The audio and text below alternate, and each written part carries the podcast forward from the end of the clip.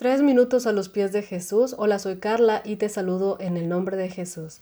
Nadie que esté dormido puede sentir cuando le está rondando un ladrón en casa. Ninguno que esté durmiendo se podrá dar cuenta de las cosas que suceden a su alrededor. Pablo llama a la iglesia de Éfeso y los amonestó a despertar de su sueño espiritual. Lo puedes encontrar en el libro de Efesios 5:14 al 16 que dice, Despiértate tú que duermes levántate de entre los muertos y te alumbrará Cristo. Así que tengan cuidado de su manera de vivir, no vivan como necios, sino como sabios, aprovechando al máximo cada momento oportuno, porque los días son malos. Fue a esta misma iglesia que el Señor exhorta a que vuelva al primer amor. Del mismo modo, el apóstol Pedro instó encarecidamente a los hermanos, sed sobrios y velad, porque vuestro adversario el diablo, cual león rugiente, anda alrededor buscando a quien devorar. Evitemos tener un adormecimiento espiritual. ¿Cómo anda su lista de quehaceres? ¿Cuáles son sus primeros pensamientos cada mañana al despertar? ¿Hay una lista de preocupaciones que ocupan gran parte de sus pensamientos? ¿O hay un sinfín de agradecimiento a Dios por cada una de sus bendiciones? ¿Hay algún espacio en su día para tener un tiempo a solas con Dios?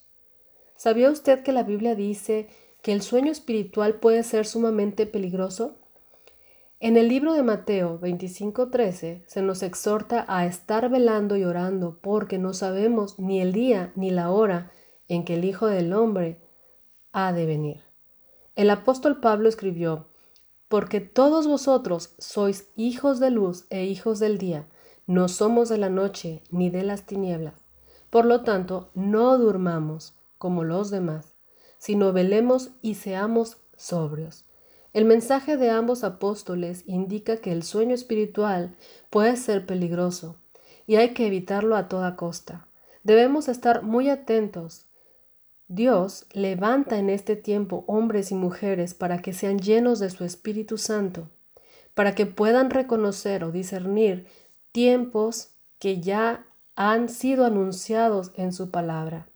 Poder conocer la secuencia de cada profecía bíblica Dios busca manifestarse a través de nuestras vidas y que su poder sea desatado para que el que no le conozca pueda tener un encuentro con Dios y que tú, que estás despierto, seas ese canal de bendición para aquellos que están durmiendo.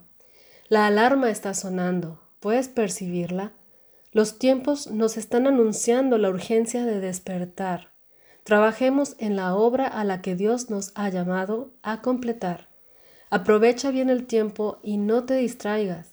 ¿Qué piensas sobre esto? Déjanos tu comentario en iglesialatina.com. Que el Señor les bendiga.